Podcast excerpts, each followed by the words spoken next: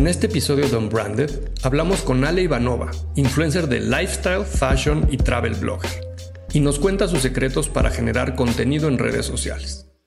Y digo, mucha gente ve esto de creación de contenido como algo, ay, mira, está de moda ahorita, qué padre, ellos pues nada más sacan sus fotitos y les regalan cosas, les pagan por esto, les invitan a los viajes, pero realmente es un gran trabajo hacerlo. Y no siempre ves los resultados en los primeros días. A veces atrás de lo que tú ves en un video en una foto hay gran, gran, gran trabajo de preparación, de hacerlo, de subirlo, editarlo. Dale cuenta, yo creo que 90% de nuestro trabajo es estar enfrente de la computadora, editando el contenido, contestando los comentarios, eh, revisando las tendencias, checando los analíticos. También nos compartió algunos detalles sobre lo que implica la producción de muchos de sus videos, desmintiendo algunos de los mitos más comunes en la industria. Para decirte la verdad, yo no recuerdo cuándo era la última vez cuando yo me fui a un viaje de vacaciones y híjole, ir con una cámara significa de verdad desde súper temprano en la mañana hasta súper tarde en la noche, grabar, grabar y grabar en lugar de estar en una playita disfrutando tu coctelito, pues estás grabando, estás viendo qué puedes eh, encontrar para crear mejor contenido, siempre vas con tu cámara.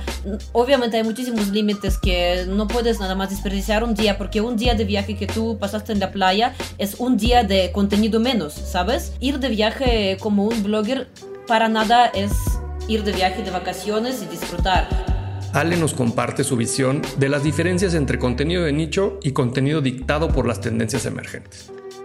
Mira, yo la verdad en mi caso trato de, siempre checo las tendencias y trato de hacer las tendencias que a mí me encantan. O sea, digo, aparece algo que digo, híjole, es súper interesante, lo quiero hacer y lo hago. Si es una tendencia que la verdad es que no, no me veo haciéndola o no creo que puede ir bien con el contenido que yo estoy creando, pues prefiero evadirlo mejor, para no crear contenido por crear nada más. Unbranded, un espacio para compartir lo mejor del marketing y aprender de los expertos. Hola, bienvenidos a Unbranded, un podcast de marketing. El día de hoy platicaremos sobre la evolución del contenido digital y mi nombre es Berna Pavón. Yo soy Alejandro Geschberg y hoy está con nosotros Alena Ivanova, mejor conocida como Ale Ivanova, que es una youtuber rusa nacida en San Petersburgo que reside en México. Derivado de un intercambio universitario, Ale Ivanova viene a vivir a México y abre su canal de YouTube con contenido diverso desde viajes, consejos de belleza, clases de ruso, datos sobre la cultura rusa y un montón de información que se vuelve muy relevante para mexicanos. El 18 de mayo de 2015 abre su canal que hasta hoy en día tiene más de 2 millones de suscriptores. Con una constante evolución, Ale ha construido un personaje multifacético y multiplataforma, logrando tener relevancia, conexión con marcas, pero lo más importante, logrando ser una mexicana que nació en Rusia. Ale, muchas gracias por venir, gracias por estar aquí. Hola, hola, ¿cómo están? Muchas gracias por invitar a ustedes, en contrario. Bienvenida. Gracias. ¿Cómo están? ¿Cómo va todo? Encerrados, construyendo, pero sobre todo aquí, este, con muchas ganas de, compartirle a todos los marqueteros que, que siguen on branded, pues algo muy auténtico que es cómo conocer este tema de plataformas digitales, cómo adaptarnos, cómo evolucionar y creo que mejor invitada imposible. Oye, Ale, y, y para empezar, tengo una, la primera pregunta para entender muy bien cómo conceptualizar la capacidad que tienes para crear contenido y es, habiendo tantas definiciones en el mundo actual, cuando hablamos de Ale Ivanova, ¿qué es lo que identificas? ¿Eres una blogger? ¿Eres una youtuber? ¿Eres una influencer? ¿Eres una content creator? ¿Eres una TikToker? ¿Qué es Ale Ivanova?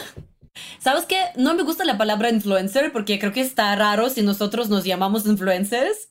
Y yo creo que content creator es lo que más me gusta porque en final de cuentas uso varias plataformas y trato de adaptar mi contenido a diferentes plataformas. Entonces, digo, empecé como youtuber, pero ahorita, quién sabe si soy youtuber, TikToker, Instagramer. Vamos a decir que soy una content creator, como muchos de nosotros ahorita hacen. La verdad es que yo creo que muchos de nosotros, bueno, no sé si puedo decir por todos, para mí es muy importante, a mí me encanta, me apasiona crear contenido, para mí es algo súper divertido, súper entretenido, súper interesante y em, podría decir que sí es core de mi trabajo y yo me considero como una persona que trata de crear el contenido para todo el, bueno, no sé, para mi audiencia, para la gente que quiere seguirme y estoy muy contenta haciendo.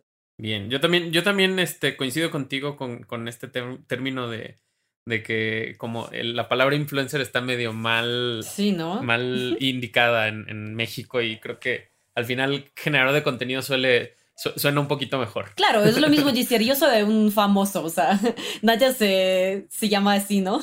claro, y, y, creo que el otro día estaba, estaba leyendo como el, el, término entertainer, ¿no? O sea, hay, hay gente que a lo mejor y también el, el término que, que, puede causarle como más match es el, el ser un entertainer, ¿no? El, el, quien entretiene a la gente en la pantalla de su celular. ¿Por qué crees que a la gente, digo, yo me lo he preguntado muchas veces, pero me, me gustaría eh, ver qué piensas tú. ¿Por qué crees que a la gente les gusta el entretenimiento? O sea, ¿por qué a la gente les gusta seguir a gente que genera contenido? Yo creo que porque hay muchísima variedad de contenido que puedes encontrar. Los medios ah, masivos tradicionales en cierta manera te limitan. O sea, digo, tú no puedes elegir un tema, ellos te ofrecen cierta cantidad de temas, cierta cantidad de contenido y pues si te gusta lo consumes, si no, no. En el caso de creadores de contenido, hay tanta variedad de la gente que habla de tantos diferentes temas que puedes encontrar algo que realmente te representa a ti y algo que realmente a ti te interesa y te gusta. Ponte, por ejemplo, si yo quiero aprender una receta, eh, si antes podría haber un canal de cocina, ya tal vez me podrían compartir varias recetas, pero igual y ninguna de esas recetas es algo que a mí me gusta. Ahorita hay tanta variedad de creadores de contenido que no solamente te cuentan, pero te enseñan todo, que tienen su propio sazón cada de esas personas, que puedes encontrar algo que vas a decir, esto 100% es lo que yo estoy buscando. Y creo que esto es lo que no te pueden ofrecer nunca los ah, medios masivos tradicionales. Sí, sí, al, final como esta, este valor agregado de, de, hacer algo tan particular como lo que se te ocurrió ese día y decir, quisiera aprender a hacer un pastel y seguramente hoy va a haber 60 mil personas haciendo contenido de cómo hacer pastel por ti mismo, ¿no? Y al final esa, esa oportunidad creo que también la democratización de los medios, ¿no? El, el hecho de que ahorita pues todos tenemos acceso a contenido inmediato y el que se nos ocurra, pues también le da claro. un valor bastante fuerte a, a, tu, a, tu, a tu trabajo. ¿no? Siempre es lo que tú estás diciendo. También eh, tiempo, tiempo es muy importante. Si yo quiero verlo ahorita, lo puedo ver ahorita. No tengo que esperar, no tengo que, no sé, ajustar mis horarios para ver eh, algo que me guste. Lo puedo hacer ahora y además puedo elegir ah, si es contenido corto, si es contenido largo y así. Entonces yo creo que eso también es un factor muy importante. La palabra contenido para ti, ¿qué significa el hacer contenido? Uf, es, es diferente, es, es, es difícil. yo creo que para mí crear contenido es crear algo que representa valor para alguien. Como yo te dije, para mí es muy importante no solamente entretener, pero también dar algo extra. En mi caso, como soy una rusa que vive en América Latina, puedo dar esta perspectiva de punto de vista de una extranjera en México por un lado. Por otro lado, puedo contar algunas cosas de Rusia que tal vez no podrás encontrar tan fácil aún en Internet. Entonces, para mí, contenido siempre tiene que representar algún valor agregado, aunque no siempre es así, porque hay personas que hacen contenido súper divertido que tal vez no es pues, algo que no conocías, pero por otro lado te hace todo el día y creo que también es válido y también es increíble que, que puedes encontrar algo así fácil, divertido. Ah, también, ah, como, como, decirte, conectar un poquito con la vibra de la persona que lo está haciendo. Ah, no sé, yo creo que aporta tantas cosas, contenido, que es difícil de describirlo en una palabra. Creo que algo que dijiste que, que, es muy importante es que cuando eres un creador de contenido logras un montón de cosas. Logras generar contenido on demand, que es cuando quieres, del tamaño que quieres, de la forma que quieres. Pero también estamos hablando de que cuando alguien es un content creator, es alguien que se muestra un poco más tal cual es, ¿no? Sea un personaje o no, es, es tu esencia y al final tú tienes que estar construyendo sobre tu contenido, sobre tu personaje, sobre tus objetivos personales, sabiendo que hay una audiencia cautiva esperando tu contenido. Y me gustaría preguntarte un poco cómo piensas tu objetivo antes de crear un contenido y también qué pasa cuando ese contenido eh, me imagino que existen las sorpresas, ¿no? El contenido que tú esperas que la reviente y no le va tan bien, o el contenido que tú pensaste que era un contenido X y de repente dices, ¡pum!, voló y, no lo esperaba. ¿Cómo es ese, cómo es ese día a día eh, y cómo te pones los objetivos para lograr eh, manejar ese día a día de la mejor manera posible? Sí, es verdad, nunca, nunca sabes, o sea, hay casos cuando tú estás muy seguro y sí pasa, pero hay casos que te sorprenden muchísimo, es verdad, eso pasa todo el tiempo. mira, yo la verdad, es mi opinión personal, que siempre tienes que crear contenido por el objetivo de contenido, ¿sabes? El momento que estás inspirado, el momento que tienes algo que decir, a mí no me gusta la idea de... yo creo que a algunos de nosotros falta esta parte de organización, pero como te dije, a mí en personal no me gusta la idea de Ah, ¿Sabes? Ah, ah, tengo que subir un video, híjole, pues lo que sea, grabo ahorita rápido, bam, bam, bam, ya está listo, vamos a subirlo. Prefiero no subir nada que subir un contenido que no aporta. Aunque de verdad es que, pues gente, e, e, es, es preferible subirlo con un poco más de organización y un poquito más de horario porque en final de cuentas la gente lo está esperando, la gente quiere, quiere verlo y más contenido subes mejor, pero yo siempre estoy buscando no perder esta parte de crear algo que va a aportar algo, ¿sabes? Que genera ese valor que espera la gente que lo va a ver. Tal cual, que genera valor. Y una, y una curiosidad que a mí me da de pronto, Alex, a mí me pasó, fue como un tema medio circunstancial, de hecho así conocí a Alex. Yo empecé a generar contenido en mi cuenta y fue más por un viaje de, poder como medio comprender una plataforma que en aquel momento sonaba bastante, que era Instagram, y para poder aterrizar la estrategia de mis clientes, de pronto intenté mejor yo ser como el conejillo de indias y ver cómo funcionaba esta plataforma y cuando menos lo esperaba ya generaba contenidos y colaboraba con Michelob Ultra y, ya, ¿no? Llegué a ese momento. Eh, pero ¿en qué momento te das tú cuenta que lo tuyo es generar contenido? Porque yo de pronto tengo, o sea, para mí es como el hobby y no me dedico al 100% a eso, pero pues tú estás metida full. Sí. Entonces, ¿cómo es ese momento en el que dices lo mío? Lo mío es hacer contenido. Pues mira, como en cualquier ah, profesión a que te dedicas, siempre hay sus pros y cons, ¿no? Y digo, mucha gente ve esto de creación de contenido como algo, ay, mira, está de moda ahorita, qué padre, ellos pues nada más sacan sus fotitos y les regalan cosas, les pagan por esto, les invitan a los viajes, pero realmente es un gran trabajo hacerlo. Y no siempre ves los resultados en los primeros días. Mucha gente dice, híjole, ya subí dos videos y no me volví viral, no, pues ya no quiero hacerlo. Yo creo que esta primera etapa es justo un momento cuando muchos se van porque empiezan a entender que no, no todo es tan fácil, que no todo es uh, tan divertido, entretenido como es, que también hay sus cosas difíciles, hay sus uh, que toman más tiempo, que a veces no es solamente se trata de estar en un lugar divirtiéndose, aunque cuando parece que es así en un video o en una foto, a veces atrás de lo que tú ves en un video o en una foto hay gran, gran, gran trabajo de preparación, de hacerlo, de subirlo, editarlo. En final de cuentas, yo creo que 90% de nuestro trabajo es estar enfrente de la computadora, editando el contenido, contestando los comentarios, eh, revisando las tendencias, checando los analíticos. Entonces, yo creo que mucha gente que pues nada más lo ve como un hobby o como algo fácil y, eh, y de moda, pues en, este, en esta etapa ya se van. Claro, y no lo toman, no, no profesionalizan su, su hobby, ¿no? Claro, porque e, e, es, es un poco difícil. Yo cuando empecé, de verdad es que, ¿qué te puedo decir? En el principio lo haces como tu hobby, pero hay mucha diferencia entre hacerlo como hobby y trabajo, porque si lo haces como hobby, pues fíjate, ahorita me antojó subir una fotito, lo hice, y luego otros dos meses, pues no si tú te dedicas a esto como una persona profesional, tienes que constantemente crear contenido, hacer el trabajo porque, porque tienes que hacerlo. Eh, no, es, no es que tienes un jefe que te está diciendo, sabes que ahorita tienes que subir algo. No, pues tú eres tu propio jefe y a veces es muy fácil decir, no, sabes que hoy me da flojera, no quiero hacer nada. O decir, híjole, pues no me pegó un video y ya estoy decepcionado de esto, bye. O sea, sí, puede ser que no te va a pegar ni primer, ni segundo, ni décimo, ni, ni video número 100, ¿sabes? A veces es seguir y seguir y seguir y hacerlo con, ah, con mucha dedicación, con mucho profesionalismo y tal vez eh, te, va, te va a regresar todo tu esfuerzo en el tiempo, tal vez no. Pero si tú lo estás haciendo porque a ti realmente te encanta, porque es algo que te apasiona, es, o sea, ¿cómo decírtelo?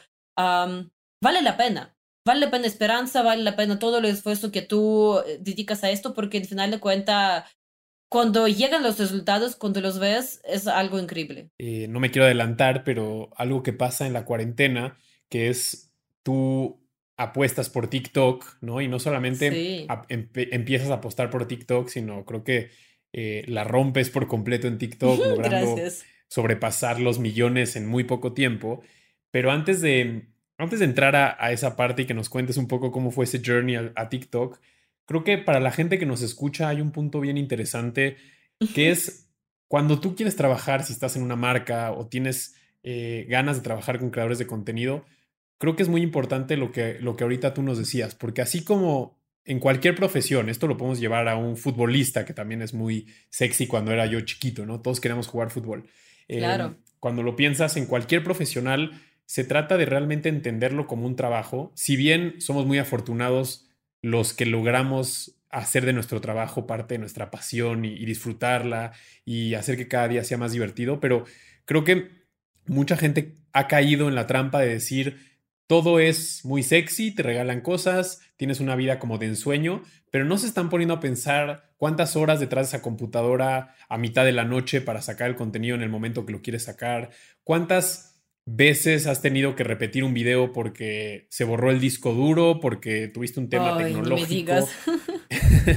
y, y ahí es donde se pierde lo sexy, ¿no? Porque la gente solo ve el resultado, solo ve la parte bonita, pero deja de pensar en cuánto trabajo hubo para un video de 20 minutos, que fueron, incluso pudieron ser días, y de repente la gente como que se conforma con lo bonito, pero hay un trabajo de por medio que, que a veces no es tan fácil decir yo quiero sin darte cuenta que es una cantidad de chamba a veces mayor que otras profesiones, ¿no? Que parecieran más aburridas. Claro, a un viaje, o sea, mucha gente lo ve como, ay, mira, le, le regalaron un viaje y se fue a divertirse. Obviamente no, no es así, porque no es lo mismo ir a viaje de vacaciones, ir a un viaje para grabar, porque tienes que entenderlo muy claramente, que tú no estás yendo, no es que te regalaron, es que esa es una palabra muy usada, pero muy incorrecta, porque no te regalan nada. Nada, nada, nada. Te dan intercambio. ¿Qué significa intercambio? Que a ti te dan el producto para que tú entregues el contenido. Y esto obviamente representa mucha responsabilidad. Para decirte la verdad, yo no recuerdo cuándo era la última vez cuando yo me fui a un viaje de vacaciones y, híjole, ir con una cámara significa, de verdad, desde súper temprano en la mañana hasta súper tarde en la noche, grabar, grabar y grabar en lugar de estar en una playita disfrutando tu coctelito, pues estás grabando, estás viendo qué puedes eh, encontrar para crear mejor contenido, siempre vas con tu cámara. Obviamente hay muchísimos límites que no puedes nada más desperdiciar un día, porque un día de viaje que tú pasaste en la playa es un día de contenido menos, ¿sabes?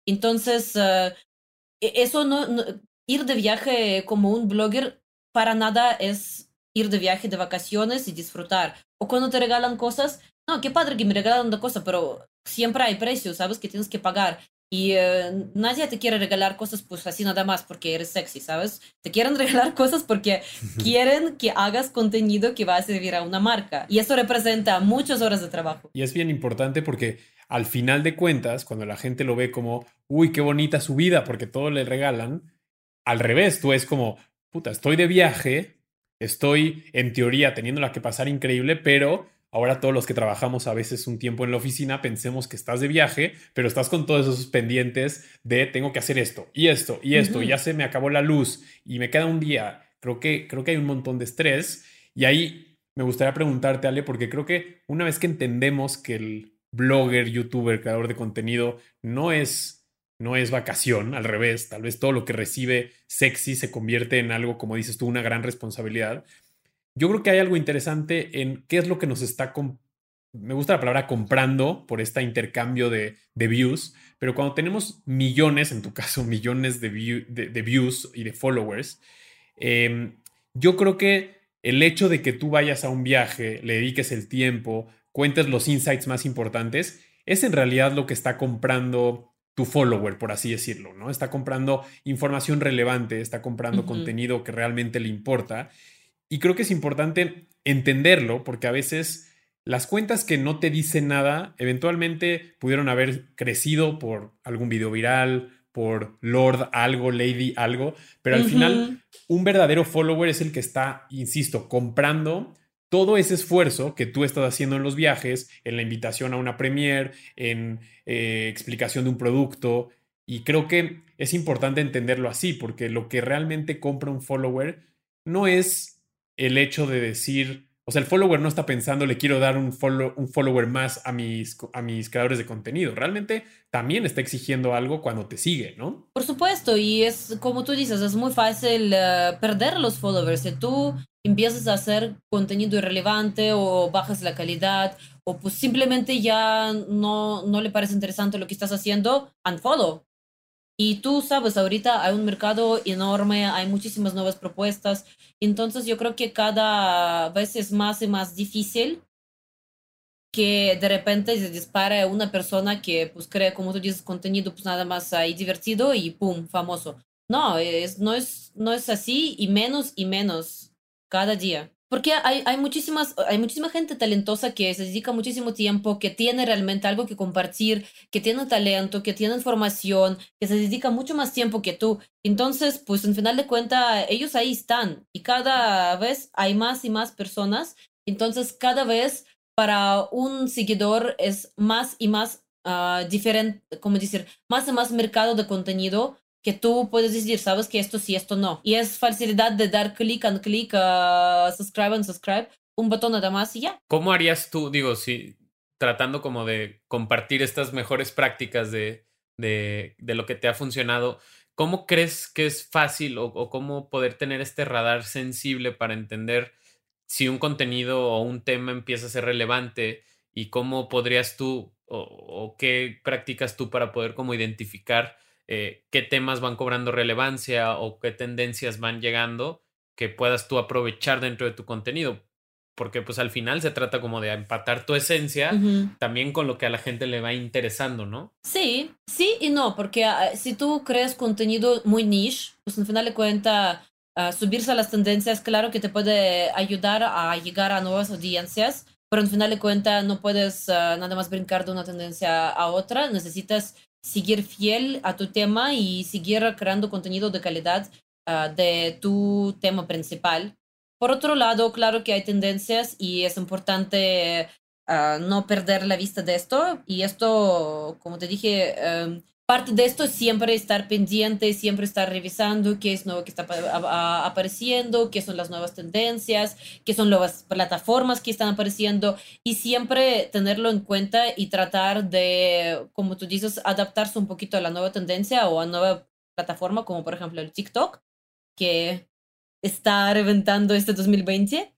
pues sí, esto ayuda muchísimo. Si ponemos en una balanza el, tener el, o sea, que es más valioso el hacer contenido original versus hacer contenido marcado hacia una tendencia actual. 100% es original, a todos, porque en final de cuentas nadie quiere ver una tendencia, ¿sabes? O sea, tendencias aparecen porque de repente hay un tema que la gente está interesado, pero tendencia pasa, eh, híjole, ahorita casi casi en cuestión de días. Entonces, brincar de una tendencia a otra, es como te dije, tendencia te puede ayudar a llegar a nuevas audiencias, pero no puedes nada más uh, estar buscando tendencias y hacer contenido pues, que todo el mundo está haciendo, porque al final de cuentas no tienes ningún valor uh, agregado. Termina siempre siendo uno más. Sí. Que si estás haciendo siempre lo que está en tendencia, pues al final eres como una copia de todo lo que yo estoy viendo en mi feed y eres uno más haciendo algo que me entretiene en el momento. No digo que no sea entretenido, pero cuando ya tienes una esencia propia, pues al final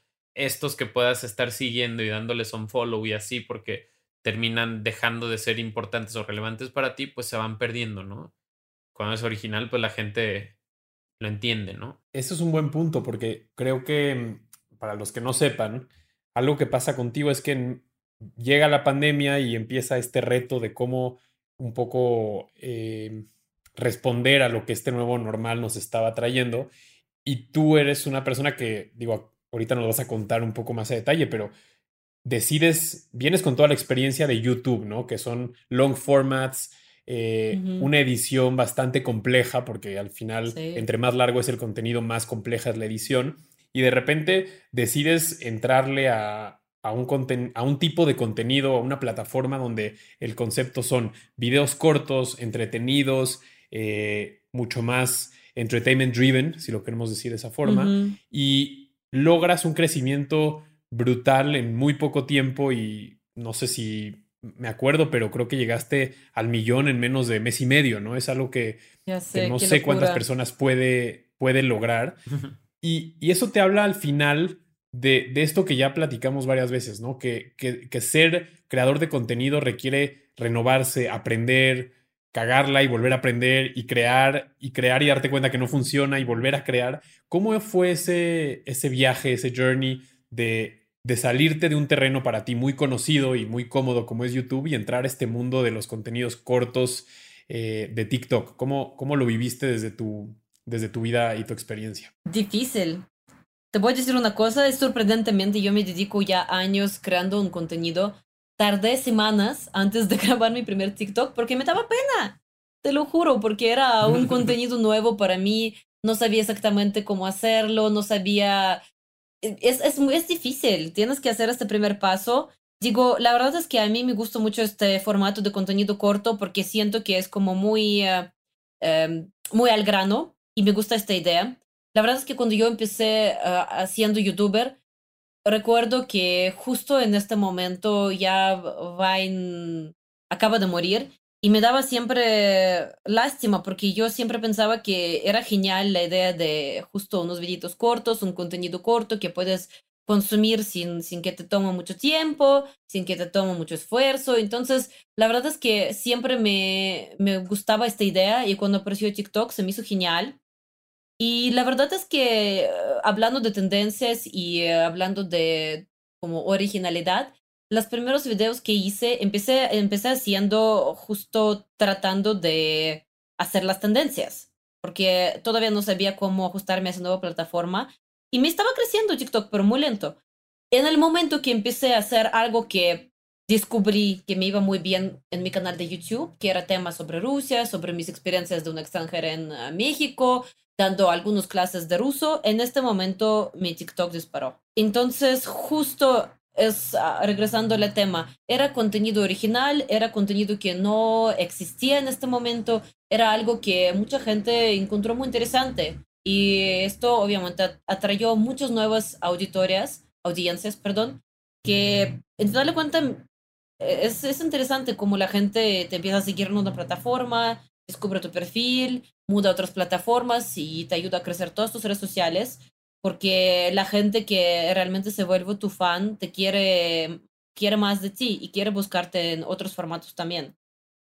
O igual hay personas que solamente quieren ver tu contenido eh, en esta red social, les gusta ese formato y no, y no, no, no van mudando a otras redes sociales, pero en muchos casos sí. Ah, yo me rehusé 100% a, a, a brincar a TikTok, pero más porque yo no lo sentía una una plataforma en la que yo pudiera generar algo de calidad.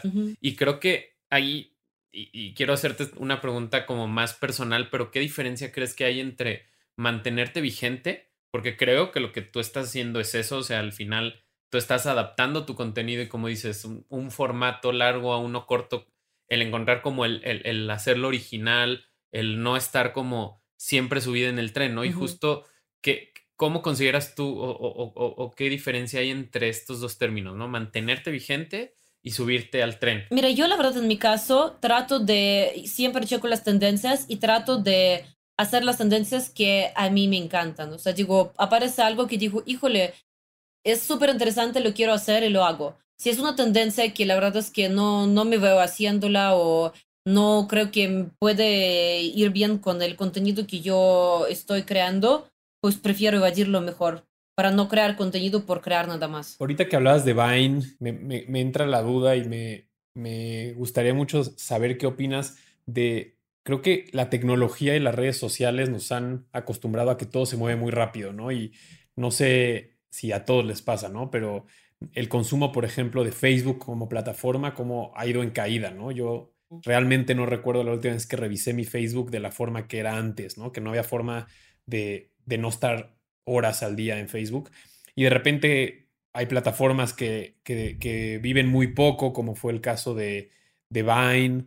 Este, ahora se habla mucho de si TikTok tiene que preocuparse por lo que Instagram sacó en reacción este, a, a TikTok, que son los Reels, ¿no? ¿Cómo se vive desde el punto de vista de un creador de contenido y cómo empiezas a manejar el tema de que al final son como arenas movedizas, ¿no? De repente, qué miedo crecer una audiencia y decir, wow, soy enorme en TikTok, pero un día desaparece y un día la gente sale de TikTok y se quiere ir a la nueva este, plataforma que es de realidad aumentada. No sé, estoy diciendo cualquier cosa, pero ¿cómo, ¿cómo se vive desde tu experiencia y cómo, cómo tienes esa sensibilidad de decir, híjole, en cualquier momento tengo que evolucionar y migrar a lo que sigue. Mira, yo creo que existen dos tipos de creadores de contenido. Unos multiplataforma que sí pueden adoptar su contenido, que buscan las maneras, que pueden ah, dar algún valor agregado en otras plataformas también. Y otras que simplemente van desapareciendo porque pues simplemente otras plataformas no van con su perfil. Yo creo que para cada creador de contenido es importante buscar la manera adoptarse a varias plataformas, pero no siempre es posible, es verdad, porque hay plataformas tan distintas que pues, híjole, un youtuber y un twittero no tienen mucho en común, por ejemplo, yo creo. Y son plataformas distintas que posiblemente una persona no va a encontrar los dos tan, ah, tan aptos para su contenido, ¿sabes? Posiblemente sí. Esto yo creo que depende mucho de cada creador de contenido, cómo es su contenido, y si es posible o no. Pero sí, claro, hay muchas plataformas que llegan para quedarse y otros se van rápido. Yo creo que en caso de Vine, por ejemplo, no vivió lo suyo. Justo por eso yo creo que llegó TikTok y tú ves qué éxito está teniendo, porque yo creo que este formato es muy interesante. Ahorita con Reels en Instagram vamos a ver cómo, cómo va desarrollando la cosa. La verdad es que a mí también me da mucha curiosidad es un poco diferente, no puedo decir que es lo mismo, porque en final de cuenta el, el formato de, de, TikTok que se me hace muy interesante es que en final de cuenta no solamente te ofrece el contenido de las personas que tú ya sigues, te ofrece muchas nuevas propuestas, porque si te das cuenta cuando te metes a TikTok, a TikTok e, estás en una página para ti. Puedes meterte a la página seguidos, pero yo creo que la mayoría se queda en esta página para ti y yo creo que es una gran, gran, gran cosa porque depende de lo que tú sigues, de tus intereses. Plataforma poco a poco empieza a adaptarse a tu gusto y tú empieza a ofrecer las cuentas que a ti te pueden interesar. Entonces yo creo que es un valor agregado muy, muy padre para los dos, para los consumidores y también para nosotros, los creadores de contenido, porque justo te da esta oportunidad de crecer en unas, unos tiempos muy cortos. Me queda muy claro que tú tienes un punto, una visión muy estratégica de, de un generador de contenidos, pero ¿alguna vez has pensado como el, el, tener esta capacidad de liderar campañas para marcas? O sea, me imagino, te buscan marcas y obviamente tú ves la manera, porque digo, a mí me ha pasado mucho que de pronto llega una marca y te da un brief y te, y te dice, es, así es como tiene que salir el contenido y de pronto tú dices, esto ni siquiera es lo que yo voy a hacer o ni siquiera es lo que mis consumidores están esperando de mí. Y tal vez llegará, llegará alguna marca que te dé la posibilidad de ser flexible y bla, bla, bla, pero nunca te ha pasado a ti por la cabeza el mejor decirle a la marca, oye. No, de verdad me encantaría. Te voy a decir una cosa, yo como una persona que tiene mi background de comunicación, de marketing, de eh, medios masivos, es lo que yo estudié en la universidad, te puedo decir que pues hay muchísimo, muchísimo espacio para mejorarse en este mercado, porque yo he tenido muchísimas experiencias de trabajar con agencias y marcas y a veces lo que te ofrecen dices, pero esto qué es? No va a servir a nadie, ni a mí, ni a mis seguidores, menos a una marca. Y yo creo que sí, la verdad es que me, me encantaría ah, poder hacer algo así, porque creo que es importante tener el punto de vista de un lado de una persona que tiene background en marketing y por otro lado también punto de vista de un creador de contenido, porque no hay nadie que conoce mejor nuestras audiencias.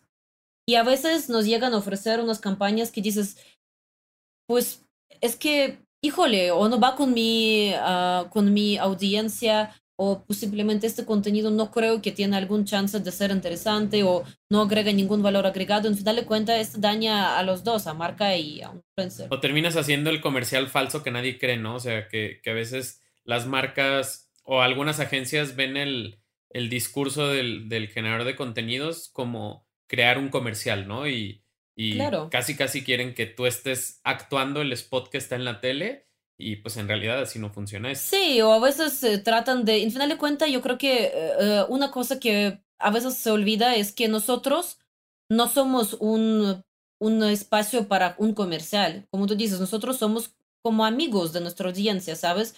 Y un amigo siempre, o sea, justo esto era algo valioso que nosotros eh, estábamos dando en el principio, cuando las marcas empezaron a colaborar con los creadores de contenido, que es un contenido muy orgánico, muy real, es algo que, como si fuera tu amigo que te está recomendando una cosa. Entonces, cuando empiezan a hacer comerciales en nuestras redes sociales, yo creo que esto pues no, no aporta ni a una marca ni a nosotros. O también otro, lo que yo he visto mucho es que van por los números. Mira, este influencer ahorita, palabra influencer, ah, él tiene millón de seguidores, vamos con él. Pero al final de cuentas, tal vez el producto que tú estás tratando de promover no va para nada con su audiencia porque pues simplemente no es el producto que ellos consumen y tal vez te convendría muchísimo más como una marca trabajar con alguien más chiquito, pero que te podría llegar justo a tu audiencia, target audience, que no sé cómo se llama en español. Es, es muy bueno tocar este punto, Ale, porque de repente eh, no solamente por la oportunidad que tienes tú de hacerlo y cualquiera que tiene una audiencia tan grande y tan importante como la que tienes tú, pero nosotros desde el lado de la marca siempre estamos buscando insights, ¿no? Y tú acabas de dar un ejemplo brutal. Yo me di cuenta que la gente le interesaba conocer la experiencia de un extranjero de un país que para México es bastante exótico como lo es Rusia y entender cómo se vive la experiencia de eh, vivir en México siendo de un país tan lejano, con otra cultura, con otras características, ¿no? Y entonces hay marcas o hay empresas, incluso carreras de gente que nunca logran encontrar el insight correcto cuando de repente lo que yo veo detrás de un generador de contenido es la capacidad de encontrar insights todos los días. Yo veo en un creador de contenido la capacidad que las marcas deberíamos de tener más claro de decir, esto va a funcionar. ¿Por qué? Porque es una atención que a la gente le interesa, porque responde a una necesidad de lo que la gente del día a día está queriendo encontrar, porque tiene relevancia, porque está respondiendo preguntas que no son fáciles de responder. Y eso lo tienes tú todos los días porque también tienes interacción. Muchas veces se nos olvida desde el lado de las marcas que ustedes saben perfectamente qué funciona, qué no funciona, dónde están los haters, ¿En qué momento tú le estás dando a los haters la oportunidad de, tirar hate en vez de construir?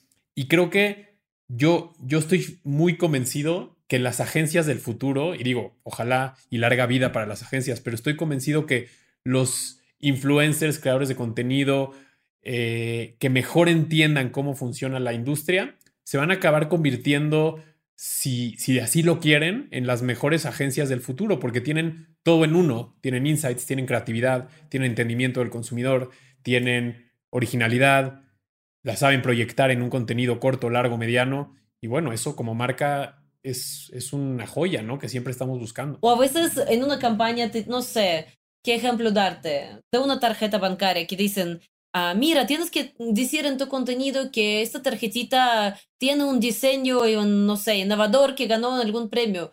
Ok, está perfecto, está padrísimo que tiene ese diseño. Yo como una consumidora de una tarjeta de banco, jamás en la vida voy a sacar una tarjeta por su diseño, ¿sabes? ¿Me entiendes?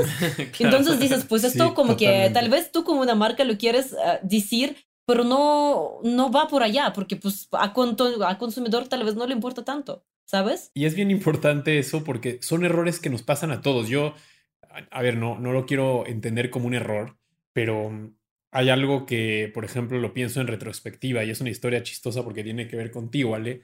Porque para todos los que nos escuchan, yo conocí a Ale en Rusia y la conocí al final del Mundial, en la final, en el estadio. De hecho, nos tocó ver la final juntos y fue, fue una experiencia increíble porque imagínense la capacidad de entender qué está pasando con alguien que entiende el idioma y te puede explicar muchas cosas. Entonces, fue una experiencia increíble. Y cuando conozco a Ale en la final, eh, sentados en el estadio, digo, no puede ser, ¿no? existía una persona que habla español, que era de Rusia, que vivía en México, y yo le estoy conociendo cuando acabó el proyecto, ¿no? Hubiera sido, eh, me quedé pensando, uff, lo que hubiéramos podido hacer Sí. en términos de conocimiento de Rusia, de cómo iba a ser la experiencia del Mundial, sabiendo que México es uno de los países que más gente lleva a los Mundiales, más dinero estamos dispuestos a gastar los mexicanos como, como fans del fútbol. Me di cuenta. Esos Había muchos mexicanos. Sí. Fue ese momento donde dices, no, no lo quiero llamar un error, pero dices como, te, te, te llega, te prende el foco y dices, wow, hubiera sido espectacular, ¿no? Y siempre, no existe, el, el hubiera no existe, lo decimos mucho los mexicanos, pero creo que ese fue un momento que a mí me marcó decir, wow, los insights de una persona que vivió en Rusia, se vino intercambio a México, hubieran sido espectaculares y bueno, de ahí en adelante tuve la oportunidad de, de ser muy cercano con Ale y, y tener mucha interacción y entender de qué tamaño fue la oportunidad que perdimos.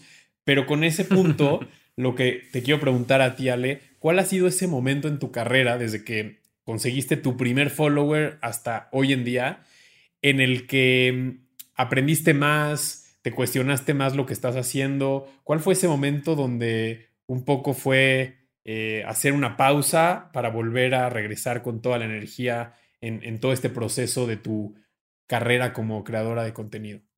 Sabes, yo creo que tal vez se pasó este año porque mm, no te puedo decir que estaba perdida, pero un poquito, porque a veces llega el punto cuando ah, se va un poquito la primera emoción que te sientes y empiezas a tratar de, de ver cómo lo hago, qué hago, tal vez pruebo eso, tal vez pruebo otro.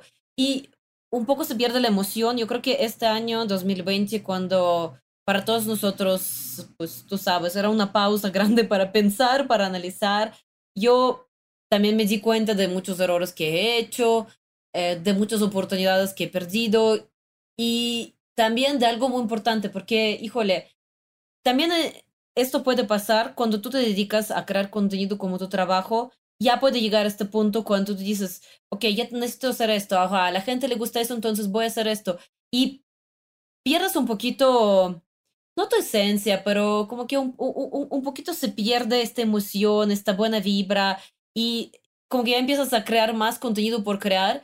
Y yo creo que es el peor error que puede pasar, porque si tú, pues, por lo menos para mí, si tú no lo estás creando con toda tu alma, con toda tu emoción, con toda tu dedicación, eh, ya no es lo mismo. Entonces yo creo que para mí era este año para refle- reflexionar, pensar qué podría aportar más, qué podría hacer más, cómo podría expresarme un poquito mejor, tal vez hablar más de temas que yo no quería tocar antes porque, pues, no sé, pensaba que tal vez no le va a interesar a la gente o tal vez tenía cierto miedo de tocar.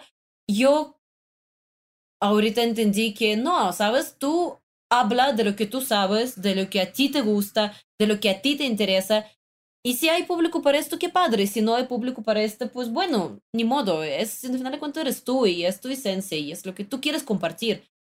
Y yo, en mi propia experiencia, te puedo decir que cuando hablas de algo que te apasiona, siempre habrá la gente que lo va a querer ver. Súper. Y por último, Ale, porque podríamos estar hablando un montón de tiempo, hay mil, mil preguntas, me puedo imaginar que mucha de la gente que ojalá nos escuche quisiera hacerle preguntas a alguien que, que tiene que vivir y dormir todos los días sabiendo que le habla a millones de personas. Es algo que, Qué loco, que ¿no? yo, siem- yo siempre, eh, siempre trato de pensar cómo, cómo puedes vivir con eso. Creo que es una de las características que están más underrated de, de los creadores de contenido, porque eh, sinceramente vivir una vida eh, haciendo tus cosas que personalmente te apasionan, tener una vida personal, una vida privada, pero saber que todos los días te estás yendo a dormir sabiendo que lo que tú haces lo están viendo tantos millones de personas, creo que es una habilidad eh, impresionante de, los creadores de contenido. Es bien importante y también lo, lo utilizaría como cierre de este capítulo para que tú nos digas también, con todo ese paquete que tú manejas, con todo eso que has logrado, ¿Qué haces para mantenerte actualizada, para mantener esos pies en la tierra, para mantener esa Ale Ivanova que le habla millones, pero sigue siendo auténtica, sigue valorando cada vez que alguien le pide una foto y se mantiene también actualizada en los temas de actualidad, en lo que tiene que hacer, sin perder ese piso, sin perder su vida personal? ¿Cómo ¿Cómo se vive ese equilibrio Ale Ivanova, creadora de contenido y personal? Muchas gracias por todo lo que dijiste, me da mucho gusto. La verdad es que, híjole, yo siempre lo veía como una oportunidad de comunicar algo a la gente, ¿sabes? Como que yo no, no me estoy considerando ni una estrella, ni no sé qué. Es, es muy difícil, o sea, es que cuando dicen, no manches, tu video vieron millones, es muy difícil ya a este grado entender qué es un millón, ¿sabes? Porque, pues como que, imagínate un millón de personas, es difícil imaginar como cuántos son, ¿sabes?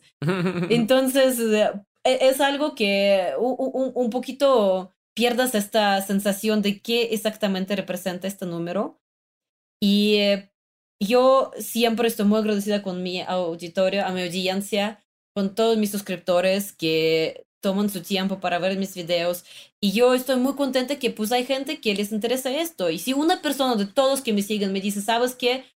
Wow, por tu contenido nació mi interés por Rusia o por tu contenido aprendí algo nuevo. Para mí es lo más valioso que hay, de verdad. Porque, claro, es una súper oportunidad cuando hay tantas personas que pueden verte y pueden uh, pues, uh, no sé, tener interés en lo que haces, es, es, padrísimo y es gran, gran, gran responsabilidad. Y yo siento que nosotros no podemos ir por lado, ahora yo soy una estrella, ahora ustedes quién son, porque quieres tomar foto conmigo, no sé qué, porque en final de cuentas, gracias a nuestros seguidores estamos donde estamos, ¿sabes? Y, eh, y esto que ellos están aquí para escucharte es algo increíble y yo lo valoro muchísimo, es tal vez lo más que me gusta de mi trabajo, que puedes en cierta manera tal vez cambiar la vida de unas personas, tal vez ayudarles en algo. Es increíble, es, es fascinante. Y em, es difícil un poquito mantener este límite entre la vida privada y la vida pública porque en final de cuentas, ¿qué te puedo decir? Es, es, es complicado. Eh, los, las dos, o sea, cuando tú eres creadora de contenido, cuando haces blogs y cosas así, pues en final de cuentas la gente yo, te empieza, como para empezar, te conocen como si fueras su amiga. Entonces, sienten que saben mucho de ti y sienten que tienen toda la libertad del mundo como a saber más, ¿sabes? A veces. Y eh, eso sí es un poco complicado, pero, pues híjole, tú siempre tienes esta libertad de hablar de lo que quieres y de lo que no quieres mencionar, pues no, ¿sabes? Entonces, es, es mantener este balance tal vez, un poco saludable y pues ser agradecido día a día a toda la gente que te apoya y que está tomando su tiempo para para ver tu contenido. Yo, ¿sabes qué te puedo decir? La primera vez que me sentí como algo muy importante y grande era cuando mi canal de YouTube llegó a 25 mil personas, porque mi ciudad, de donde viene mi familia, es 25 mil habitantes. Y dije, ¡Ah! me sigue mi ciudad, toda la ciudad donde yo viví, ya me está siguiendo, ¿sabes? Ahí es la primera y tal vez la única vez cuando como que me, me di qué significaba este número, pero de ahí por adelante sí es muy complicado, la verdad. ¿Sabes? A veces me ha pasado que dices, híjole, este video tuvo muy pocas vistas, no sé, 15 mil, y luego estás en un concierto con 15 mil personas y dices, todos ellos vieron mi video, es muchísimo, como que tuvo malas vistas. Sí, pero, pero bien, entonces habrá que empezar por darte un millón, pero de gracias. Ay, ustedes, por gracias por haber estado aquí. Eh, eh es, un gusto tener a alguien que, que, entiende también esto y que, y que, lo, y que lo, lo, hace y lo apropia. Y pues a todos los que nos escuchan, pues sigan obviamente a Ali Ivanova en sus redes sociales. Si les gustó este capítulo, pues compártanlo y síganos en nuestro canal de Spotify y en nuestras redes sociales como Branded Podcast. Y de nuevo, mil gracias, Ale, por estar con nosotros. Muchas gracias a ustedes por invitarme. Me dio muchísimo gusto platicar con ustedes. Gracias, Ale. Hasta pronto. Nos vemos. Chao. Unbranded, un espacio para compartir lo mejor del marketing y aprender de los expertos.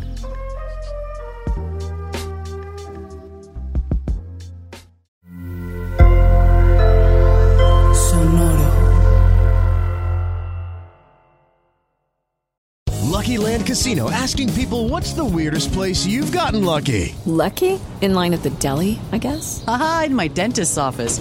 More than once, actually. Do I have to say? Yes, you do. In the car before my kids' PTA meeting. Really? Yes. Excuse me, what's the weirdest place you've gotten lucky? I never win and tell. Well, there you have it. You can get lucky anywhere playing at LuckyLandSlots.com. Play for free right now. Are you feeling lucky? No purchase necessary. Void where prohibited by law. 18 plus. Terms and conditions apply. See website for details.